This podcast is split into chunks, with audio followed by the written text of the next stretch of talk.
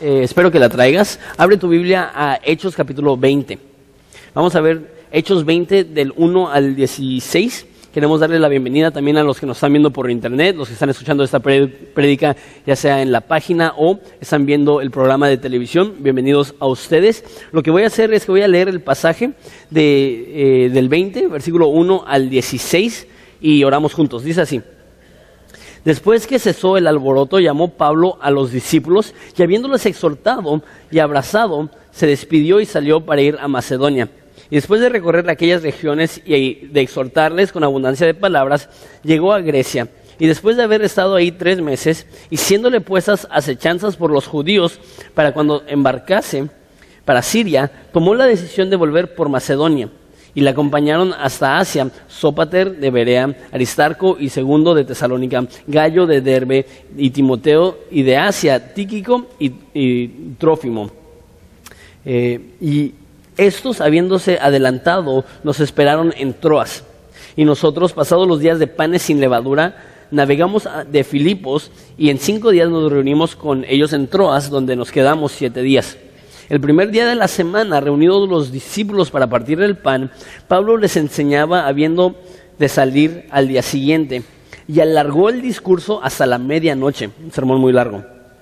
Y había muchas lámparas en el aposento alto donde estaban reunidos y un joven llamado Éutico, eh, que estaba sentado en la ventana, rendido de un sueño profundo, por cuanto Pablo disertaba largamente, vencido del sueño, cayó del tercer piso abajo y fue levantado muerto.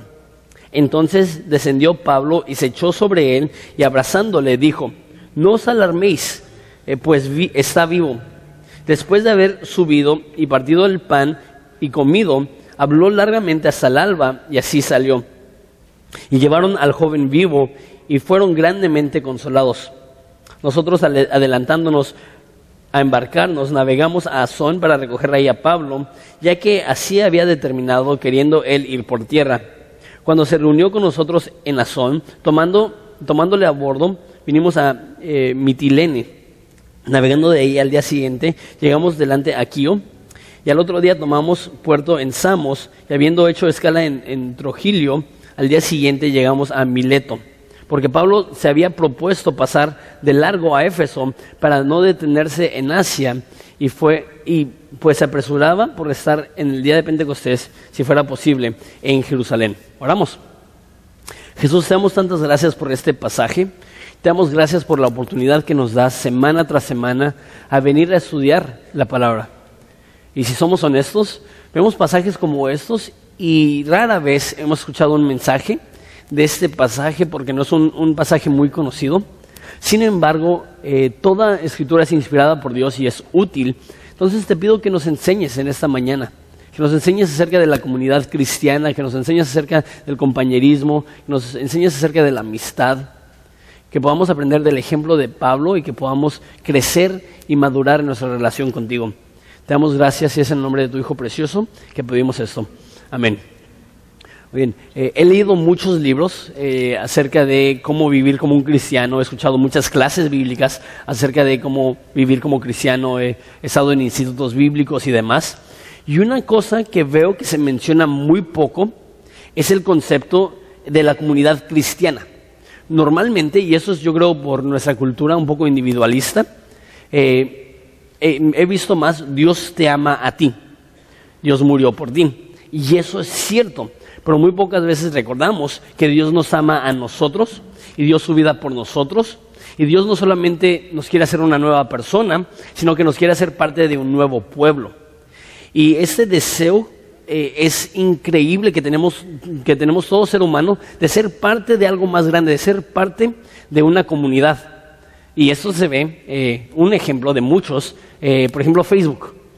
Hoy en día se ve tantas personas, ya llegaron a más de mil millones de usuarios en Facebook. Y eso, yo, yo, obviamente me creé con la computadora y yo he tenido redes sociales por, no sé, 10 años, muchísimo tiempo.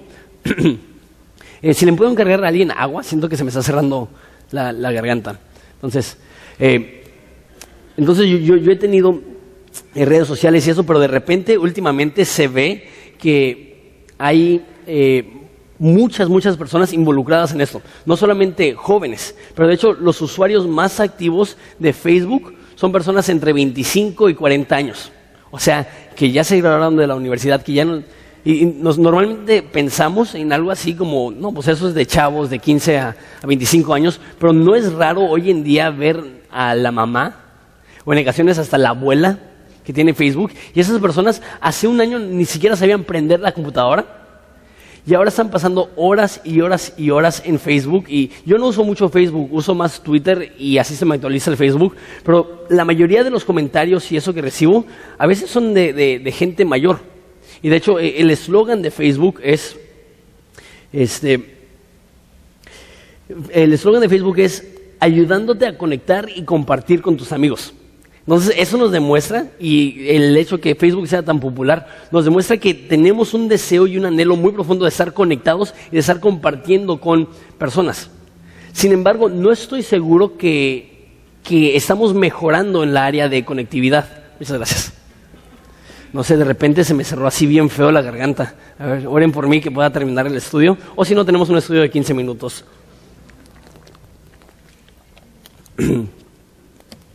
ok. Este, pero no, creo que estamos progresando y madurando en nuestra habilidad de, estar conectados el uno con el otro. Es más, leí una estadística y me imagino que hay estadísticas para mujeres, pero no encontré. Pero es una estadística acerca de hombres, que la mayoría de hombres, cuando cumplen 40 años, solamente tienen dos amigos verdaderos, solamente tienen dos personas que realmente confían. Y una de esas personas eh, es un colaborador en su trabajo. Entonces, si llegan a perder su trabajo, pierden esa amistad. Y el otro es su perro. Entonces, no, no es cierto. Este, pero imagínense. Y eh, puedes ver tu vida, si eres mayor de 40 años y si eres más chavito, puedes ver la vida de tu papá. Probablemente aplica. Probablemente solamente tiene uno o dos amigos que él realmente puede confiar. Y, y el problema es un problema de soledad tremendo que, está sucediendo hoy en día y la mayoría de iglesias ni siquiera hablan de eso. Dicen, Dios te ama, y es cierto, Dios dio su vida por ti, y es cierto, pero ahora, ¿qué, hacemos con ese tema de eh, la comunión? Y a lo mejor tú dices, no, e, ese problema de la soledad o, eh, eh, es un problema para no cristianos. Obviamente los cristianos, mira, hay una iglesia aquí llena de personas, nos conocemos, nos amamos, entrevistaron a 400 personas que se apartaron del cristianismo, que se apartaron de la iglesia, y cuando les preguntaron a esas 400 personas por qué dejaron de ir a una iglesia, por qué dejaron el cristianismo, todos, bueno, perdón, el 75% de las personas dijeron, no me sentía conectado, no me sentía integrado. Y realmente, si soy honesto, esa es una de las quejas más grandes que he escuchado acerca de nuestra iglesia. Grupos pequeños, batallo para integrarme, conozco personas que, que a veces pasan meses, sino años, para poder empezar a tener amistades aquí. Y yo digo, wow, qué, difícil que aún en un lugar cristiano batallemos con integrarnos, batallemos con comunidad, batallemos con eh, tener compañerismo y amistades. Entonces, vamos a ver cómo le, hacía Pablo, eh, porque él tenía un, un, equipo, un núcleo muy padre de amistades eh, Hechos 20, dice así. Después de que cesó el alboroto, llamó Pablo a los discípulos, habiéndoles exhortado y abrazado, y se despidió y salió para ir a Macedonia. Entonces, aquí vemos dos cosas que dice. Uno, exhortó, dos, abrazó. Eh, en el cristianismo a veces definimos conceptos y realmente no es el concepto verdadero.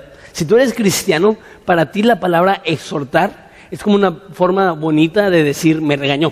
Entonces, si había una predicación muy fuerte, muy dura, como que se escucha feo decir, sí, el pastor nos regañó. Entonces, en vez de decir el pastor nos regañó, decimos, nos pegó una buena exhortada, ¿verdad? Entonces, el concepto de, exhortar hasta nos da miedo. y dices, no, pues, ¿y tu pastor exhorta mucho? ¿Qué significa? Tu pastor es muy gritón o es muy regañón, pero cuando veas en la Biblia la palabra exhortar, eso no es lo que está diciendo. De hecho, eso es la palabra reprender.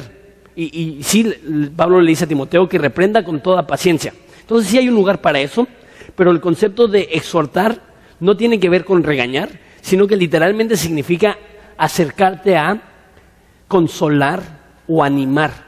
Entonces, lo que está haciendo es que está animando a esas personas. Me encanta Pablo.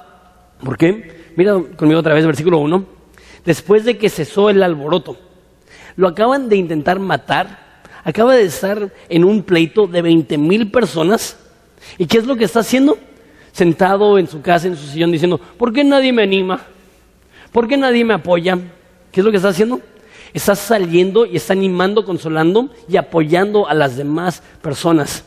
Eso es algo que mi papá me ha dejado clarísimo. Es lo que me dice que siempre que va él a una conferencia, su meta es poder ayudar y consolar a las personas que están allá, estar sirviendo, ser proactivo. La mayoría del tiempo, cuando nos sentimos solos o cuando eh, nos sentimos desconectados es porque no hemos tomado la iniciativa para ir a ayudar y consolar a las demás personas. No conozco a una persona que, que sea así, que pase su tiempo animando, consolando, apoyando a las demás personas que batalle con la soledad. Igual y sí hay, pero es muy poco común. De hecho, en Proverbios dice que el que quiere tener amigos, él primero tiene que ser amigo. Entonces, si, si, y sé que eso es real, Sé que hay personas aquí que batallan mucho con la soledad. Déjate apoyo, déjate animo, déjate digo. En vez de decir, ay, nadie me ama, nadie me quiere, ¿por qué nadie me busca? Salir y salir de tu zona de confort y hablar con personas y apoyar a personas. Entonces, está exhortando. No puedo creer, se me está yendo completamente la voz. Estoy quedando afónico. Eh, y habiéndoles exhortado y abrazado se despidió y salió para ir a Macedonia. Entonces, no solamente los está exhortando, animando, sino que también los está abrazando. Ahora, existe un mito en el mundo, pero más en México y más en el norte, que los hombres no deben demostrar afecto o cariño, particularmente contra, con, otros hombres. Y el momento que un hombre demuestra afecto o cariño, automáticamente lo descartan como un afeminado, ¿verdad? Esto no es lo que vemos con Pablo. Pablo era muy cariñoso. Vemos algunas de, sus cartas y, vemos cómo se abre y vemos cómo ama y vemos cómo es cariñoso. Y aquí vemos que está abrazando y eso no es un abrazo de... Eso, es un, abrazo de, demostrando amor. Y yo creo que nos ha hecho mal este concepto erróneo de machismo, de, no, a mí nadie me toca, yo soy macho. Yo creo que debemos de poder, más como hombres, comunicar un poquito de afecto, comunicar un poquito de amor. A ver, me van a dar un holz a ver si, si me ayuda. Gracias. Ok. En el nombre de Jesús, que me abra la garganta. Ok. Entonces, está abrazando, que está demostrando afecto. Ahora, no estoy diciendo que te pases. Estoy diciendo, puedes como hombre ser cariñoso, pero conozco personas que, lo toman a un extremo. Eh, dos ejemplos. Hay una persona que siempre que hablo con él, me talla el estómago. y, no sé si me ve como tipo Buda, como buena suerte. Y una vez lo vi y sabía que quería hablar conmigo y yo tenía que ir al baño. Entonces fui al baño y entró atrás de mí. Yo dije, no voy a usar el migitorio porque va a querer hablar conmigo y qué incómodo. Me metí a uno de los cuartitos en el baño y se metió atrás de mí. Yo estaba intentando orinar y me estaba tallando la espalda. ok, eso ya es raro. Entonces, tampoco es eso. Había otra persona que había una persona que tenía cáncer y tenía quimioterapia y estaba totalmente calvo por la quimioterapia. Y pasamos y oramos por él. Y él era un, tipo alto y lo agarró y le dio un besote en, en la cabeza. Pero... Y todos como que... Y esa pobre persona como que no sabía qué estaba pasando y era como que dame un poco de espacio. Entonces no estoy diciendo que, nos pasamos o que exageramos, pero la realidad es que la mayoría de los hombres están totalmente cerrados. Y yo creo que parte del motivo que, que uno de los problemas de los hombres y de las mujeres, pero más de los hombres, es la soledad, es porque nos cerramos y decimos no podemos demostrar nada de afecto. Una vez más, no estoy diciendo que nos pasamos, pero sí es saludable y es bueno de vez en cuando demostrar afecto. Una de las eh, ocasiones que más marcó mi vida fue cuando un hombre hizo esto. Estaba en la escuela de evangelismo en el segundo semestre, hicieron una dinámica, hicieron cuatro equipos y nos dieron a cada equipo un huevo, un, un palo de paleta y un rollo de papel de baño. Y dijeron, vamos a aventar este huevo del techo de un segundo piso y el equipo que, que el huevo no se rompa o que el huevo tenga menos daño va a ganar. Entonces, eh, éramos equipos de como 12 personas y, y, nos dieron 4 minutos, 3 minutos, algo así, para proteger ese huevo. Y yo soy un poco extrovertido, yo soy a veces de carácter fuerte. Y nada más empezó el tiempo y yo como que dominé y, hey, hacemos esto y cállate y hazlo así. Y como que empecé a controlar todo el grupo. Pero no en un buen plan, sino en, en, en mal rollo, así de, de, de intimidar y de, de imponer mi, mi liderazgo. Y para variar, el huevo no se rompió. Entonces algo que Así como que... Y después nos metieron otra vez al salón y nos dijeron la dinámica no tenía nada que ver con el huevo.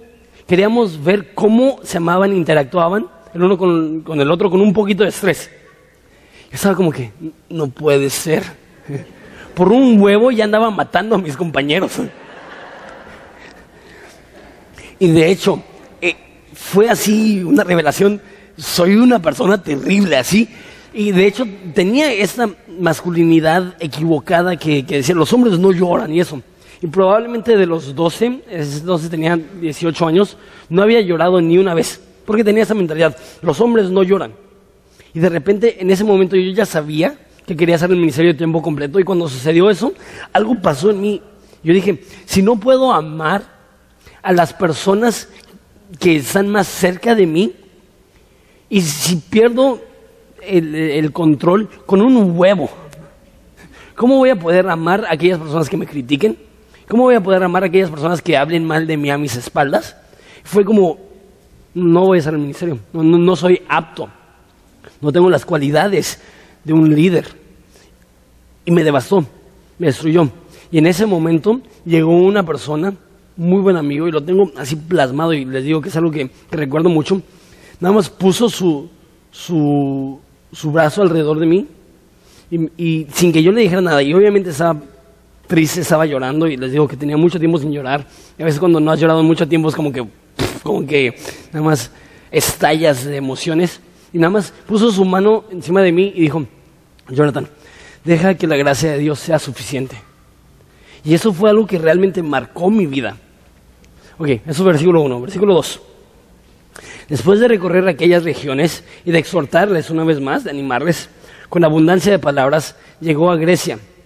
Después de haber estado ahí tres meses y siéndole puestas acechanzas por los judíos, para cuando se embarcase para Siria, tomó la decisión de volver por Macedonia. Él iba a regresar en un barco y se da cuenta que están intentando matarlo, no sabemos si, si en el barco tenían una trampa o lo iban a echar del barco, no sé. Él se entera de que los judíos lo quieren matar y decide irse caminando. Eh, decide rodear en vez de pasar por el mar. Es interesante, vemos la misma historia vez tras vez. Llega, predica, oposición. Llega, predica, oposición. Y una vez más, versículo 4. Y le acompañaron hasta Asia. Aquí dice varias personas, Sópater de Berea, Aristarco y segundo de Tesalónica, Gallo de Derbe y Timoteo de Asia y Tíquico y Trófimo. Versículo 5. Estos, habiéndose adelantado, nos esperaron en Troas. Nos es que Lucas está incluyendo, entonces también está ahí. Y obviamente Pablo también está ahí. Y ese es el, grupo de Pablo, esa es eh, la intimidad que tiene. Y unas cuantas cosas que quiero notar aquí. Son varias ciudades y varias naciones y dos continentes representados en ese grupo. Entonces son personas de culturas muy distintas, de nacionalidades muy distintas, pero con el vínculo común del Evangelio. No solamente son de lugares eh, diferentes, sino que vemos a Timoteo, que es probablemente alrededor de 20 años, si no es que menor en ese momento, es bastante chavo. Y vemos a personas como Lucas, que es un doctor. Entonces, probablemente si eres doctor ya eres mayor porque tienes que pasar, obviamente, por muchos años de estudios. Eh, también vemos, por ejemplo, a Lucas, que porque es doctor sabemos que estudió, tiene una carrera, tiene un posgrado, tiene el doctorado, y, eh, y Timoteo no terminó la prepa, salió a los 15 años para trabajar con, con Pablo, entonces es una persona que no tiene muchos estudios. Entonces vemos a personas de diferentes lugares, vemos a personas de diferentes edades, vemos a personas de, de diferente nivel académico, y también esas dos personas de Tesalónica, Aristarco y segundo, es interesante, no son nombres, son títulos. Aristarco eh, es un título para gente que es noble, gente de, altos ingresos, gente muy rica. Y segundo, es un apodo, un título que se da a las personas que sirven en la casa. Entonces, eh, hubiera sido, eh, a, lo mejor, como hoy en día se dice la chacha, que es un poco despectivo, pero es como ese título, que, es la nobleza con, con una persona que es muy humilde.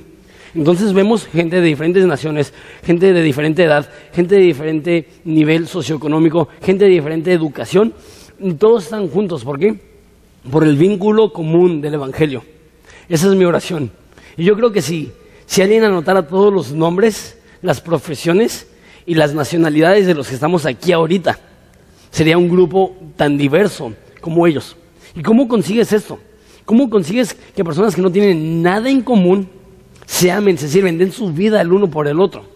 La respuesta es el Evangelio. No puedes poner como meta comunidad y alcanzarlo. Tienes que poner como meta misión. Vamos a alcanzar, vamos a predicar. La consecuencia de vivir en misión es que tenemos comunidad verdadera. Versículo 6. Y nosotros, pasados los días de los panes sin levadura, navegamos de Filipos y en cinco días nos reunimos con ellos en Troas, donde nos quedamos siete días. El primer día de la semana, reunidos los discípulos para partir el pan, Pablo les enseñaba, habiendo de salir al día siguiente, y alargó el discurso hasta la medianoche. Unas cuantas cosas. Número uno, el primer día de la semana. Eso significa, bueno, de hecho, esa es la primera vez que vemos que los cristianos se reúnen en domingo. Típicamente los judíos se reunían en sábado. ¿Y por qué cambian? ¿Y por qué nos reunimos nosotros en domingo? ¿Qué es lo que estaban haciendo? Dice que estaban partiendo el pan. Cuando ves en, Hechos partiendo el pan, normalmente está hablando de la Santa Cena. Entonces, ¿qué es lo que están haciendo? Se están reuniendo los domingos, porque Jesús resucitó un domingo para recordar la resurrección de Jesús. Es, por eso nos reunimos nosotros en domingo y no un, sábado, porque ellos empezaron a hacerlo desde la iglesia primitiva. También vemos que comunidad verdadera se centra en dos cosas. Uno, la enseñanza de la palabra de Dios. Entonces Pablo está enseñando y no poquito de tiempo. Dice que fueron a cenar y antes de cenar iba a dar una palabra, iba a compartir. Y esa palabra ese discurso se convirtió en algo que probablemente llegaron a las 6, 7 de la tarde para cenar. Ya es la medianoche y todavía no han cenado y sigue predicando Pablo. Entonces, e, eso es loquísimo. Entonces, la predicación de hoy va a ser un poquito más larga porque sí quiero ser bíblico. No, no es cierto. De hecho, va a ser un poco más corta porque parezco, eh, no sé, soy afónico. Entonces, la comunidad cristiana se centra alrededor de la predicación de la palabra de Dios, interesante, y alrededor de la comida. Eso es muy interesante. La Biblia empieza en un huerto con comida y termina en una boda con comida y de principio a fin vemos personas que conviven alrededor de una mesa comiendo. Hay algo profundamente espiritual de comer con hermanos cristianos. ¿Cuántos dicen amén? amén. A, mí me encanta eso de la Biblia. Dice en 2 de Corintios que todo lo que hagamos, ya sea comer o beber, lo hagamos para la gloria de Dios. Puedes comer de una forma que le glorifica. Yo recomiendo mariscos.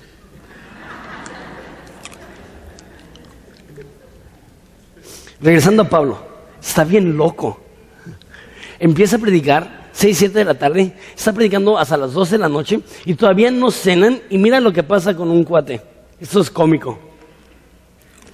Había muchas lámparas en el aposento alto donde estaban reunidos y un joven llamado Éutico, eh, que estaba sentado en la ventana, rendido de un sueño profundo, por cuando Pablo disertaba largamente, vencido del sueño, cayó del tercer piso abajo y fue levantado muerto. Entonces Pablo está predicando tanto tiempo que este joven, no sabemos qué edad tiene, se sienta en una ventana. Y yo creo, a veces si estás manejando, y tienes sueño, ¿qué es lo que haces? Bajas un poco el vidrio para que te pegue el aire fresco y, este, y no te duermas. Entonces vemos que esta persona no se quiere dormir. Y de hecho el hecho que dice fue vencido por sueño significa que estaba peleando. Pero a media prédica, a las 12 de la noche, él queda, cae rendido del sueño y se cae por la ventana y muere. Entonces la moraleja de la historia es si te duermes durante ese sermón, corres el peligro que te mueras. Eso es, ¿sí no, no? Dos, me gusta que tiene un poco de gracia Lucas al escribir esto y no dice nada mal de él. Más dice, y a, mí la verdad me consuela el saber que, que aún a Pablo se le dormían las personas. Digo, a, mí se me duermen. Y la verdad, entiendo. hay personas que trabajan de noche, llegan y están muy cansados. Y, y si estás cabeceando, estás intentando no dormirte, no te juzgo. He estado en ese lugar, es cansado. Pero lo que sí me molesta un poco es cuando la gente no está... Eh, una vez me tocó que una persona se acostó. Y así agarró y dijo, pues, aquí está cómodo. Literalmente así se aventó y quedó rendido, ahora sí totalmente dormido. Este, eh, Carlos Spurgeon dijo que si tú llegas aquí, y de hecho dijo eso en una reunión en la noche, y te duermes, es mejor que recibas media predicación a que no recibas nada. Entonces, si tú estás aquí y estás haciendo el esfuerzo por estar despierto, estás trabajando mucho, estás en exámenes, estás estudiando, estás batallando para quedarte despierto, te perdono, no, no, te juzgo. Eh, pero se me hace muy chistoso. Se murió. Y mira lo que hace Pablo. Entonces descendió Pablo y se echó sobre él y abrazándole dijo, no os alarméis, pues está vivo. Nos acaba de decir que estaba muerto. Entonces este es un milagro de resurrección. Eh, y después de haber subido y partido el pan, todavía no habían cenado, apenas están cenando a la medianoche y comido, habló largamente hasta el alba.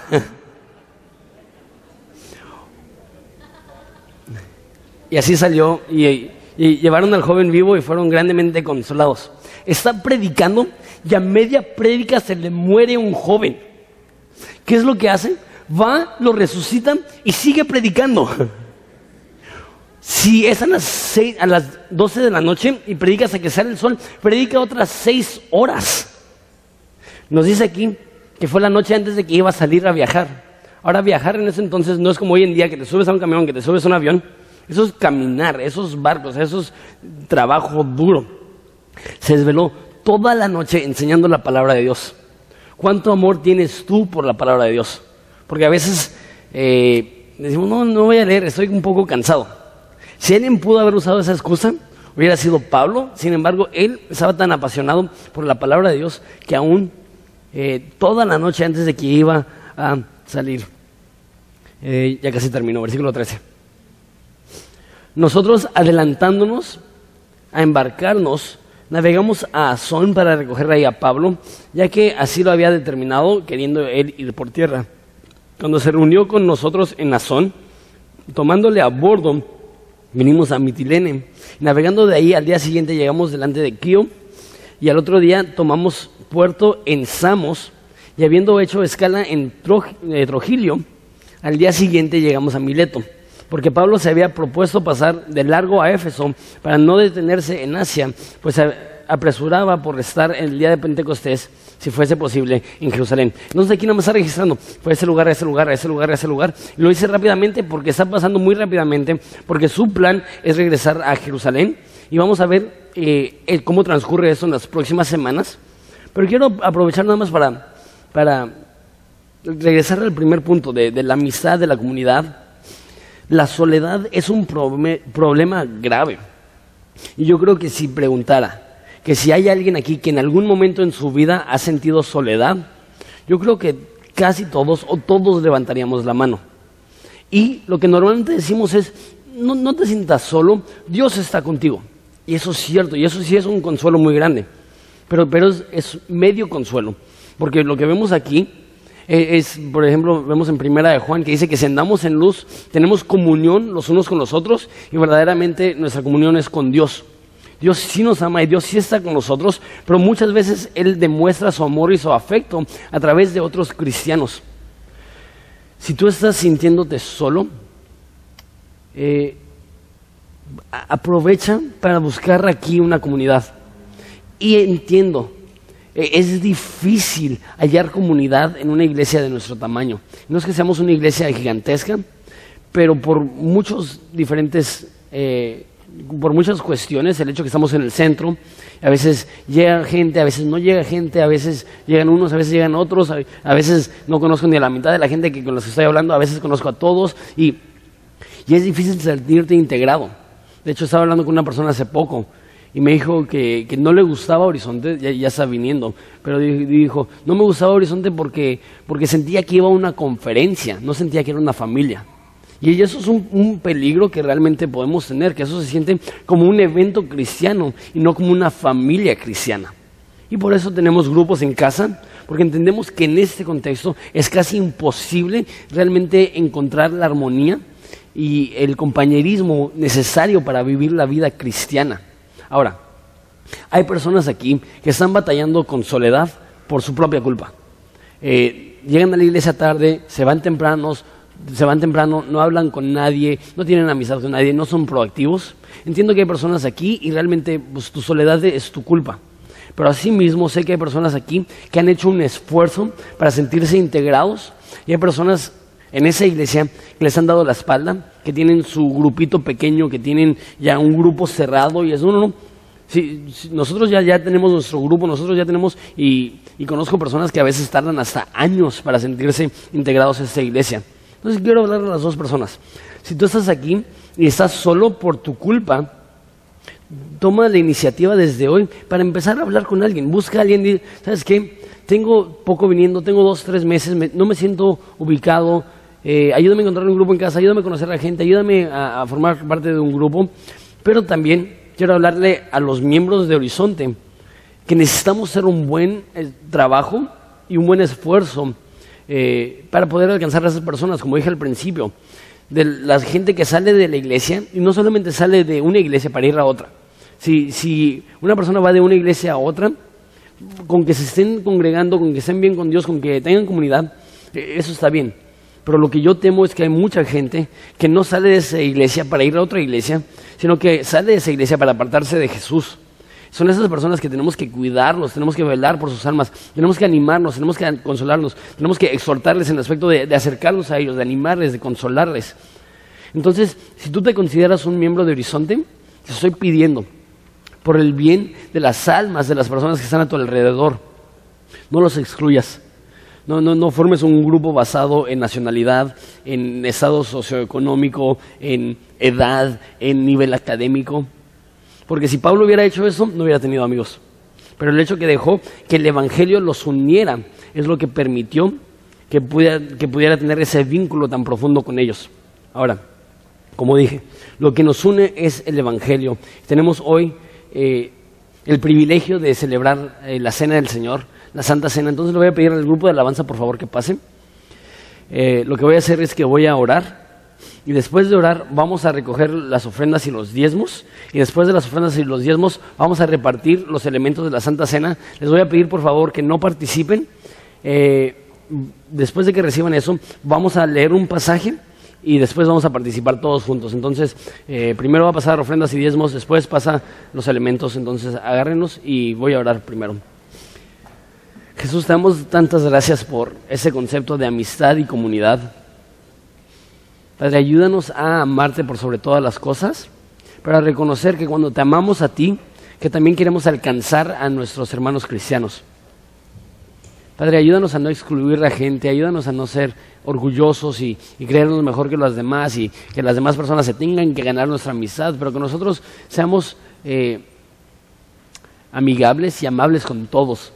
Y que Horizonte Ensenada pueda ser conocido como un lugar donde la gente es eh, linda, donde la gente es abierta, donde la, gente está dispuesta a saludar a una cara que no conocen, integrar a una persona que a lo mejor está un poco distanciada. Te damos gracias, te doy gracias en particular, Dios, que, que no cerraste completamente mi garganta, que pude terminar ese sermón. Eh, te doy gracias por este pueblo, por esta gente. Eres tan bueno. Te adoramos en el nombre de Cristo Jesús. Amén.